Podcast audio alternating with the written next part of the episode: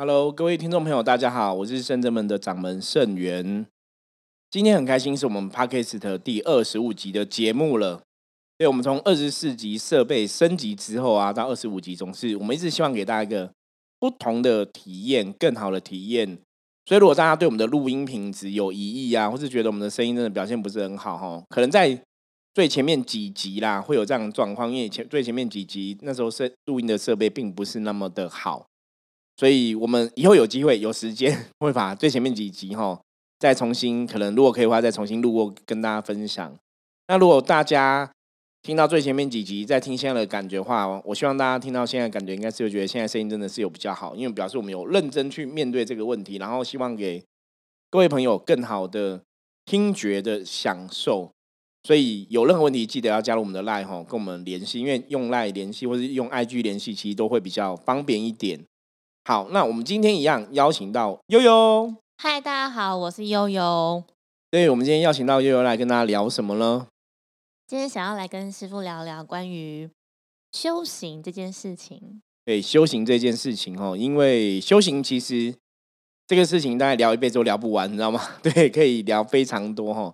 上次我们有简单在提到修行不是人的部分，也有听那一集吗？有，是你跟道玄聊的内容。对，没有错。其实我们全世界从去年底到现在，包含到现在，就是一直还笼罩在新冠肺炎的这个疫情当中。对。所以不管是你身边的朋友，或者是你可能很喜欢的偶像，甚至是很知名的名人，都会因为这个疫情而离开了我们。那反而让大家会去警示说。以前可能是为了生存，然后后来是为了求生活的品质，开始进一步去醒思到关于生命的学问这件事情。对，因为我们讲说人类世界啊，不是只有生存这一件事情。什么叫做生存？有知道吗？有饭可以吃，不会肚子饿。对，我们从小的教育就是这样子嘛，吼，爸爸妈妈会这样跟你讲，老师可能也会跟你讲，就是。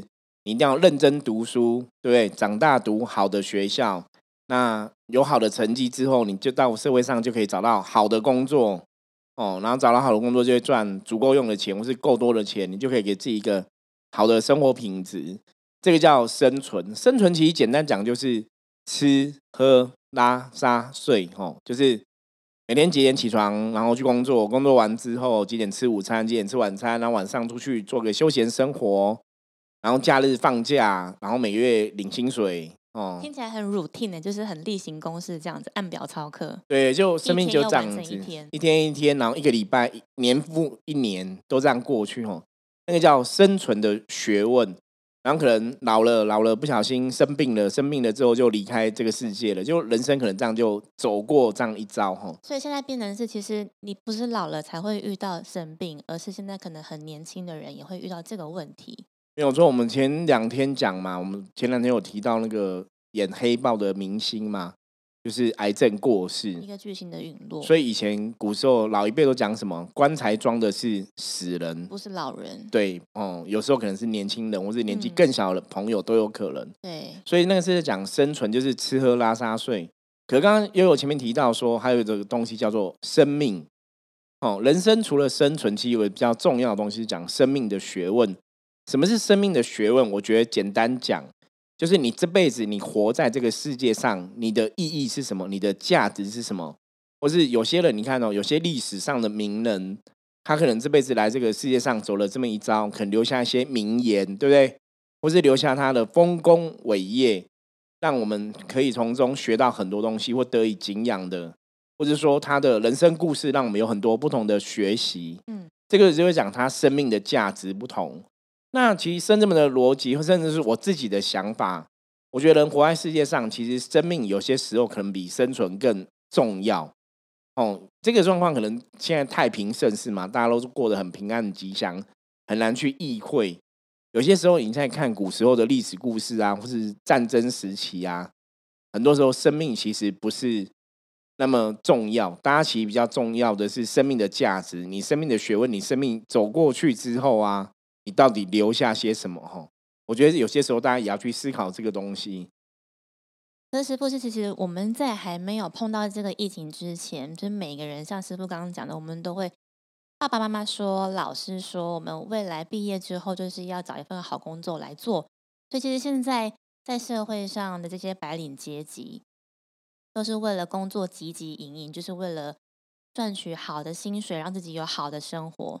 如果不是因为疫情，其实很难去停下脚步，去给自己一点时间审视自己每一天的生活在忙什么。哎，对，所以这个疫情，坦白讲，它真的改变了很多很多的部分哦。包括你生存的学问，你生存的价值是什么？因为有些人工作，你的确因为他的关系，你必须要有一些调整。那甚至我们讲嘛，嗯，很多旅游业其实冲击很大。我们就有很多朋友是旅游业的朋友嘛，哈，公司有的真的撑不过去，可能就倒闭，这样很可怕。所以你的生命、你的生存，其实都会有一些不同的调整。我觉得这也是大家真的要顺应的时事去做一些改变呢。师傅，你说我们的生活就是顾好我们平常的。吃喝拉撒睡，那生命的学问呢？我们应该要如何去做，或是如何去实践？对，问的很好哦，教他怎么做生命的学问这件事情。基本上，生命的学问哦，简单来讲，那就是你的人生修行了。我们知道，在很多各行各业哦，我是说在身心灵的范畴，不管是东方西方，常常会听到很多朋友说：“我在修，我在修。”我是我们要修。那到底修是怎么一回事？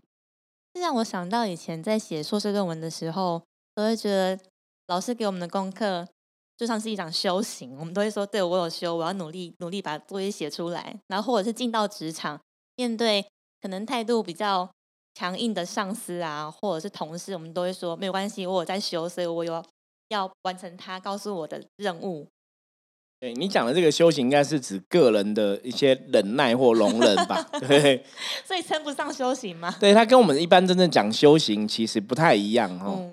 因为生活上的修行，我觉得你讲比较像生活上的修行。所以生活上的修行是什么？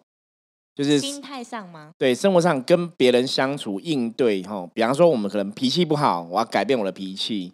哦，对，爸妈讲话很大声，这样子可能会不孝，所以要改变讲话的音量。哦，这是生活上的修行，甚至应该讲说是生活上的修正，或者跟人相处的应对进退，这样子比较适合。对，那是跟人人跟人相处的一些，如果我们表现的不是很好，我们去做一些修正或改变嘛。所以这个还称不上说是生命的修行。所以这个修行跟我们讲说生命的修行，或是说真的。宗教上讲的，或是信仰上讲的修行，基本上还是真的不太一样。可是这个也是最多人常常会混淆的。对对，又应该也听过嘛。很多人都说，就像你刚刚讲，我在修，我在修。可基本上你是在修正自己的行为。对啊，他们觉得说有啊，我有孝顺父母啊，我每个月都会赚钱，还把一部分的钱给父母。对，可是那是做人的事情嘛。所以你人的事情，比方说跟朋友讲话不得体，或是跟朋友诚信的问题，可能没有表现的很好。所以你要去修正，要去改变嘛。所以我们说这个是生活上的修行，是做人的修正自己的行为。那修正自己的行为，做人的根本，基本上它不算是修行。所以为什么上次我们会提到不是人的这个概念？吼，因为我常常讲说，修行不是做人做的事情，修行神做的事情。对，没有错，修行真的是要做神做的事情。哦，什么叫做神做的事情？这样听起来好遥远哦。哎，我举个最简单的例子。好，对，基督教会讲说，上帝说，如果有人打你的左脸，右脸要给他打下去。对，右脸给他打哈。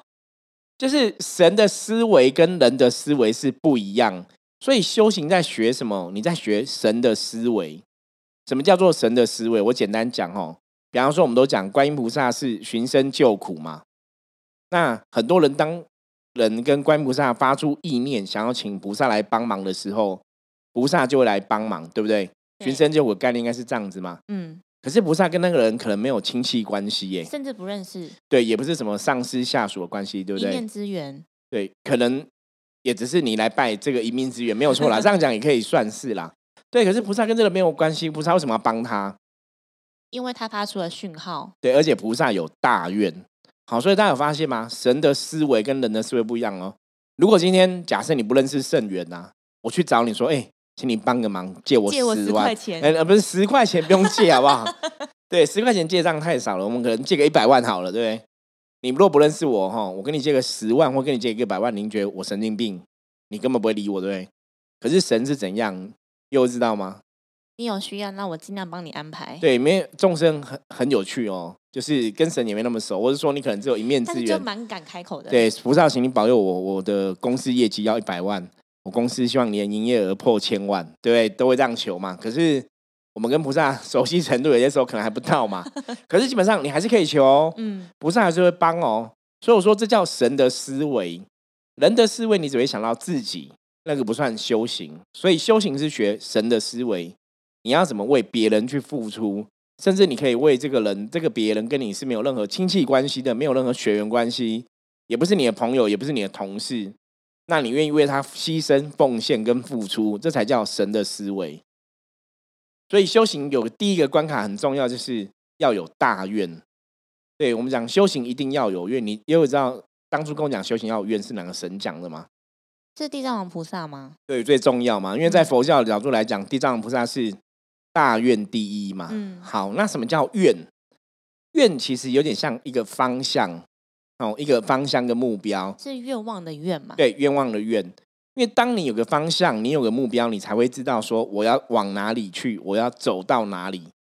那这个是一个非常重要的事情哦。比方说，今天又有，假设你今天上班，嗯，你忘记你家在哪里，我请问一下，你要回哪里去？完全不晓得，对你忘记了，所以你连要问人，你都不晓得怎么问，你知道吗？被问我也答不出来。对啊，人家说，哎，请问你家在哪里？呃，嗯我也不知道，对？所以愿很重要哈。那为什么要有愿？因为人类是这样子，人类是你必须给他一个目标，他才会往前进，他才会知道说他该往哪里去。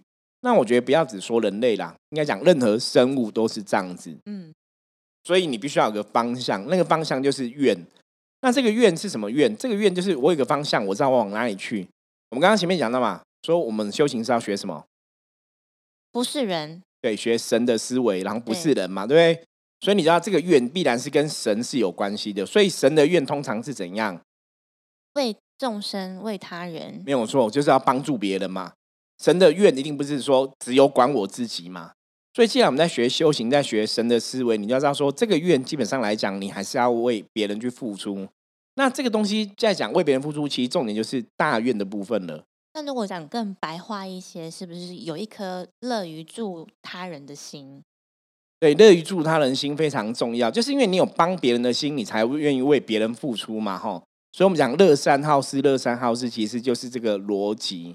那可能有些人会跟我讲啊，师傅你这样讲不对呀、对，因为修行哈，佛教的角度来讲，阿罗汉果对的境界哈，或是我们讲声闻圣、独觉圣，诶，他们好像不是为了别人呢，他们好像为了自己而已嘛。对，对，那既然我刚刚讲过，修行你就是要有个目标嘛。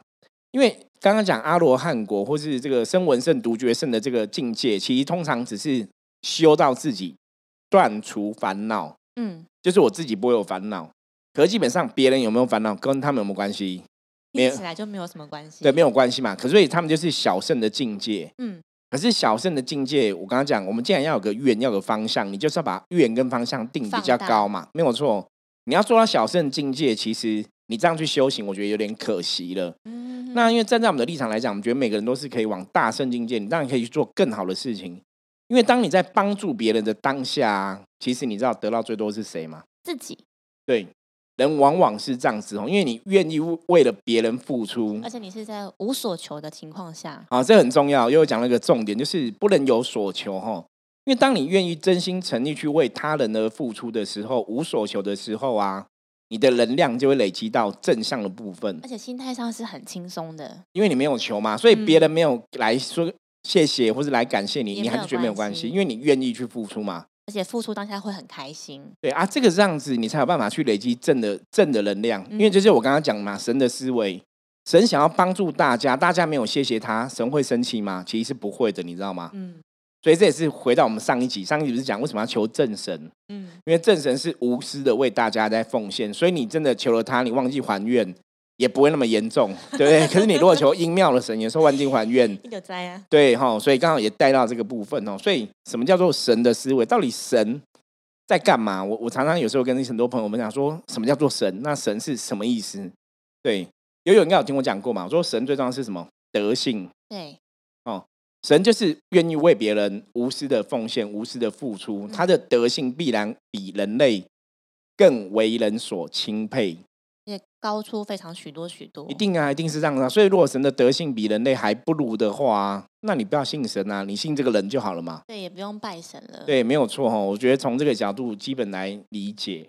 可像师傅刚刚那样讲的，其实好像听起来很远，但其实真的要实践起来，好像也没有这么难，对不对？对，所以其实修行，我常常讲最简单，就第一个，你先找到自己的愿，你是否真的愿意为别人去付出？当你有愿的时候，我们再来讨论一下怎么把你的生命的这个学问啊做得更好。所以修行，我常常讲，修行第一步就是你要先问自己，你有没有大愿？有大愿之后，你去做一些修行的功课，你才能从修行的功课里面得到一些利益。那可以请师傅给我们一些方向吗？就是或许我真的不知道我该有怎样的大愿。我觉得我人生当中，我把自己顾好就好，不要当不要成为别人的烦恼。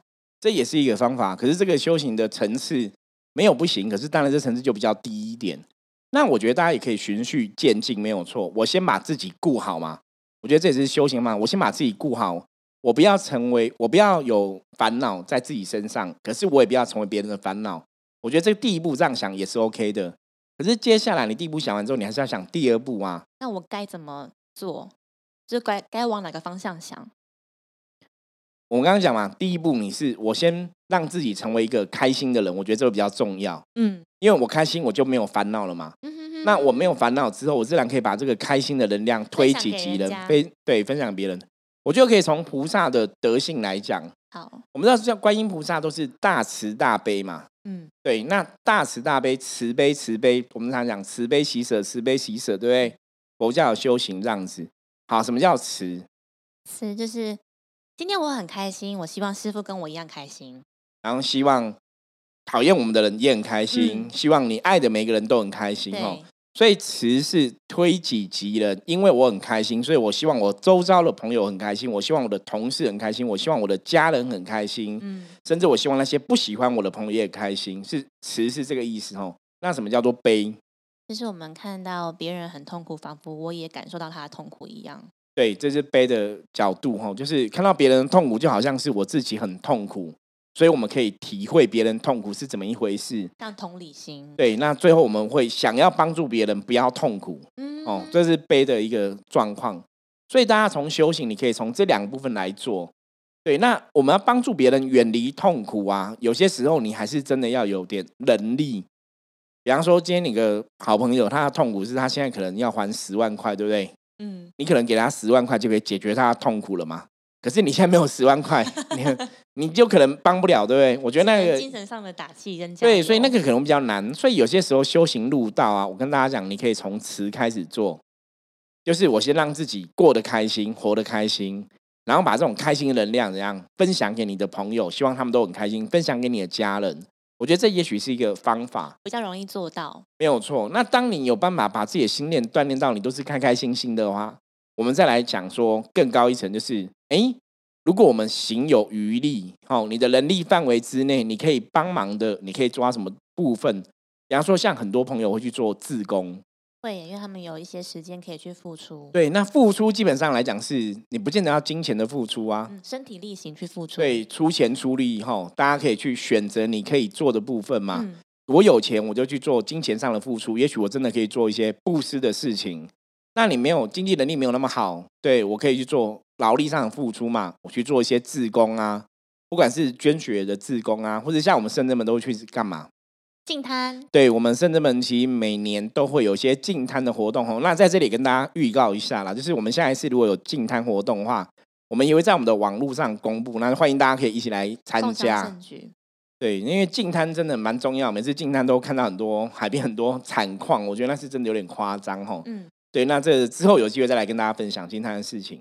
所以这就是身体力行，你有能力你出钱也可以，没有能力我们就付出行动。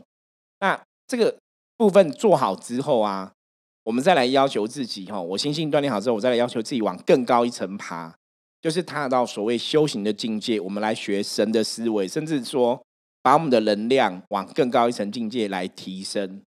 那要怎么提升？又知道吗？多跟神明连接。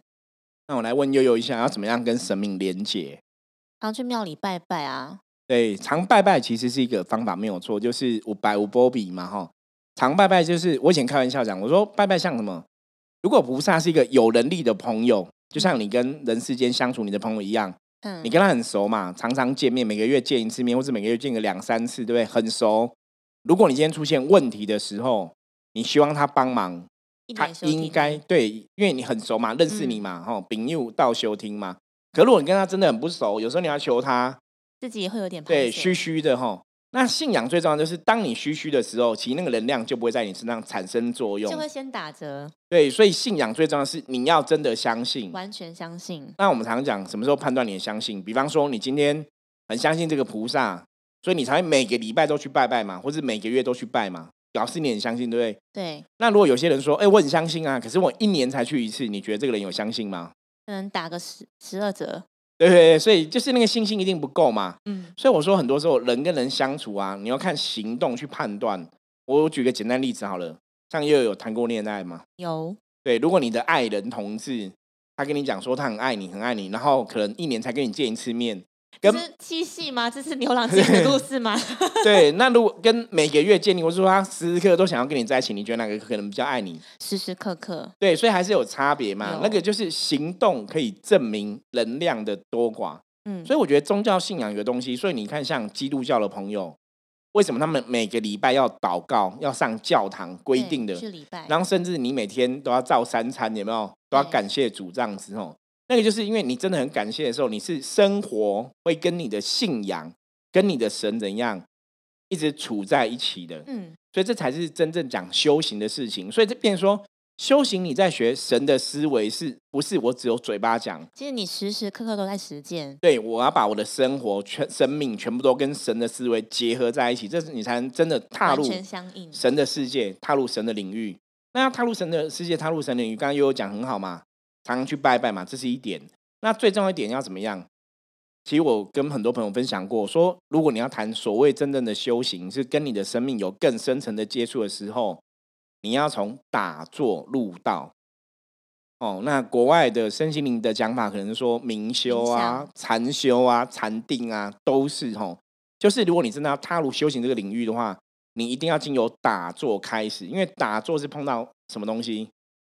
去感受自己的灵性，对，没有错。重点修行一定是要感觉到自己的灵性，甚至你要感觉到自己的灵魂。嗯，所以通过打坐啊，把你的眼、耳、鼻、舌、身这些五官的感受关起来，嗯，让人不要太理性，你要回到感性的层面，甚至你要去了解你的潜意意识、深层的意识，你要去抛开理智线，没有错，你要了解自己内心的能量，这是怎么一回事，甚至了解你的灵魂，倾听自己的声音，对，了解到灵性的根本，这个才是真正修行。所以，我们讲修行，修行为什么很多人后来说修行是灵修有什么关联性？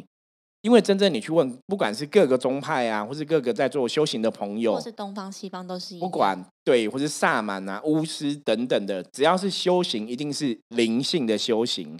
所以，刚刚我们前面在聊嘛，生活上的学问嘛，生存的学问，那叫生活的修行，对不对？人性的修行。对，那是人的修行嘛。可是灵的修行才是真正在讲修行的部分，嗯，因为唯有提升你灵性的频率，你才有办法跟这些神更相应，就是脱离这个肉身的束缚。因为我们讲嘛，百年的身份，你人类的身份，像我现在叫圣元嘛，百年之后，其实我的肉体还是会毁灭嘛。我嗯身上的是圣元这辈子的灵魂的特质嘛，灵魂的能量。每个人都是这样子啊。所以真正的修行是修你的灵魂，不是修你的肉体。那因为肉体现在跟你的灵魂是连接在一起的，它能量是彼此依存的，所以肉体越强壮，它也可以蕴含出更强壮的灵魂，没有错。所以你还是要有基本的肉体，还是要顾到嘛，然后再来配合灵魂的部分，所以当然灵性如果越强壮，肉体也会跟着强壮起来喽。没有错。可是当然，这还是要有一些基本的锻炼啦。就是你还是要去做一些基本的，像我们在灵修的过程中，我们也会做一些动功嘛。嗯，它就在训练你灵魂的能量，在训练你灵气的饱满度、灵气的能量运行。可是它相对的也会训练到你的肉体。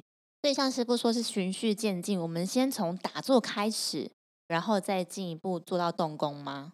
对，打坐其实讲的是进攻，在涵养你的灵气。嗯，当人的灵气运行足够，灵性的含氧量是足够的话，哈，你蕴含的这个灵气是足够的时候，你的气灵气才会旋转，才会运动。那气的旋转运动之后，它就会推动你整个灵魂的能量往更高一层爬。对，所以先养出更多的灵气，然后透过动功，就是我们讲灵动部分去运转你的灵气，然后你再得到灵气贯穿全身的好处。所以这个就是在打破人的理性的思维，让你的能量品质，让你的状况频率可以跟神越接近，最后达到所谓神性的世界。所以，我们今天可以给大家归纳一个重点哈，真正要讲到真正的修行，甚至要了解什么叫不是人的修行，就是你不要只以人类的思维去思考全部的事情，因为修行必然是去学神的行为。你如果做学人的行为嘛，那叫人生的修正。我让我通过生活上的修正，让我自己变成一个更好的人。对，可是修行不是只有成为更好人，修行是你要成为一个神。哦，所以为什么修行是要往上爬的？嗯，所以你看，像佛教修行的朋友，为什么会出家？出家都是要去学佛菩萨。所以，像在佛教出家朋友啊，那些出家师傅都会跟你讲说：“欢迎各位新进的菩萨。”你懂吗？所以你出家是要去学菩萨的道理，你是往菩萨境界爬。他不是说欢迎各位修行人，你懂吗？嗯，哦，所以这是大家了解。我觉得今天跟大家分享这样的重点，就让大家更了解我们上次讲到说不是人到底在讲什么。那师傅想要问一下，除了实践刚刚提到了说慈悲心、同理心这件事情，可能我们平常生活就可以去做到的。那像打坐这个东西，是我们平常在家就可以进行的吗？打坐基本上来讲，哈，在家可不可以进行？坦白说，其实应该是可以的。就像放音乐，然后冥想，让自己放轻松一样。对，可是打坐有个关键，就是打坐当下，你真的不要想东西。那一般我们的念头还是会飞来飞去嘛，所以我比较建议刚开始接触打坐的朋友啊，还是不太建议在自己家练习啦，因为有些时候你不了解，所以我觉得如果你还不是很熟悉打坐的话，你可以去找适合的团体先学习怎么打坐。那打坐有个最简基本的观念，大家要知道就是专注在你的呼吸，把注意力放在呼吸上面。比方说你吸气吐气数一，吸气吐气数二。然后慢慢吸，慢慢吐。所以像我们深圳们在教打坐，也是从呼吸开始，就是把注意力放在呼吸上面。即使有很多念头千头万绪飞来飞去，都不要管它，你还是要去数息就对了，去数你的呼吸，哈，专注在呼吸上面。然后怎样？不要有想要有感应的想法，想要有灵通的想法，想要得到神通。因为打坐，如果你的念头乱飞，你没办法控制你的念头，然后你开始有一些感觉或感应出现的时候。就比较危险了。如果你着相的话，那就会有风险。那为什么会有风险？因为我常常讲，我说打坐就像你把你的能量整个打开，所以其实你的灵光、你的能量会不一样。那那有点像，就是你是一个女生，你没有穿衣服，所以你当然坏人可能就会靠近。所以我觉得打坐这件事情来讲的话，我会建议大家，你还是要去找正统的修行团体先学习，不要在家里乱打坐。就是有人带着你会比较安全。对，不是说你不能在家里打坐，而是说很多时候你不了解你的能量状况如何，或是你的念头，你有没有办法降服你自己的念头？所以如果你在家打坐的话，搞不好你的方式是错的，气可能会差掉，就是一般人家讲的走火入魔事情会发生哦。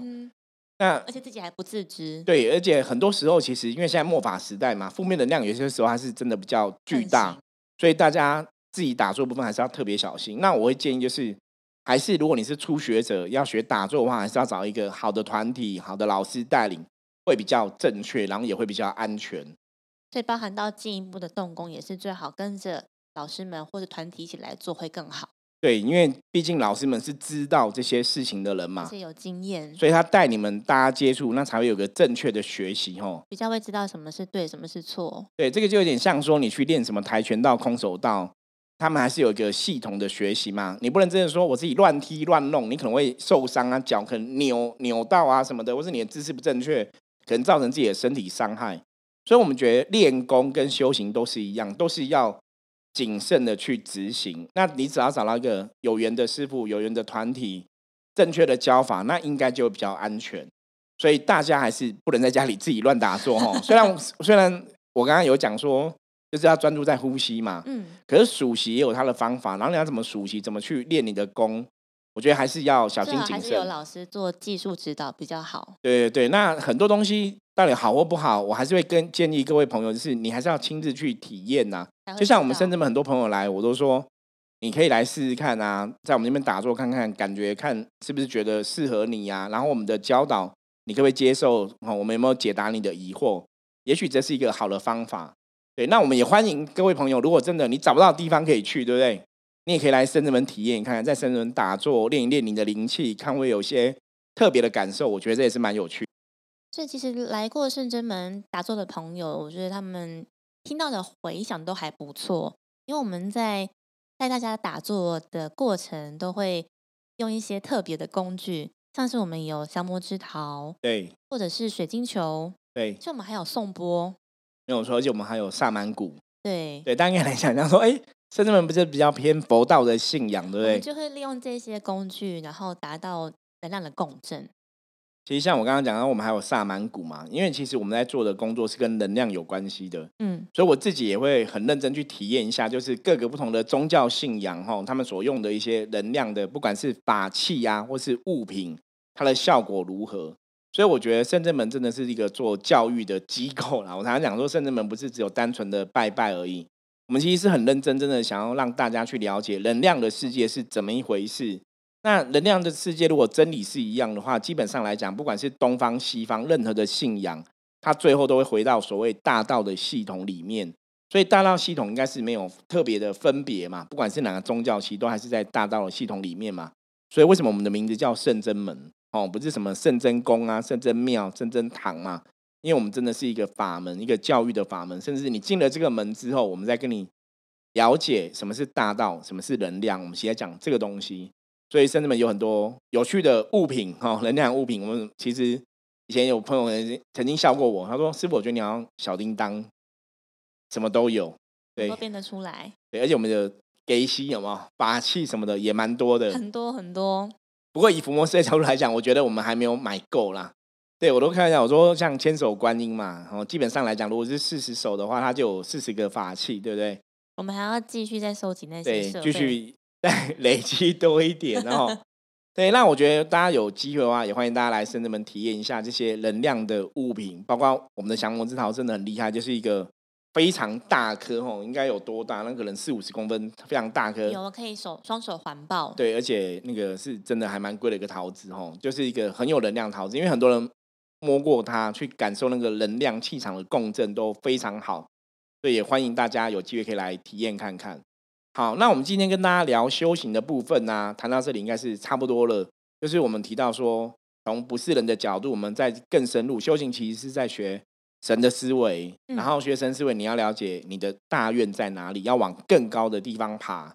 对要有慈悲心，要有同理心，对，然后慢慢慢慢再跨入所谓打坐、静坐的境界，然后到最后动工。我觉得它是一连一连串的过程。那当然，当然还有后面的，你要怎么去培养你的正念，这个以后我们可以陆陆续续来跟大家分享。那一样，有任何问题都欢迎大家透过我们的 LINE 跟我们取得联系哦，因为我觉得 LINE 真的还蛮方便的啦，所以大家可以加我们的 LINE。对，那如果没办法加 LINE 的话，你可以，我们也有 IG 啊，或是 Mail 啊，其实师傅都会亲自回复，没有错，我都会很专心，只要敲 LINE 哦，基本上我都会看。那有些时候比较忙，当然我们会有小编帮忙一下，对不对？可是我还是都会看哦，所以大家有任何问题都可以直接透过 LINE 做很及时的跟我们联系。没有错。对，那我们今天就聊到这里。如果有任何问题的话，记得跟我们联络哦。我是盛元，我是悠悠，我们下次见，拜拜拜。拜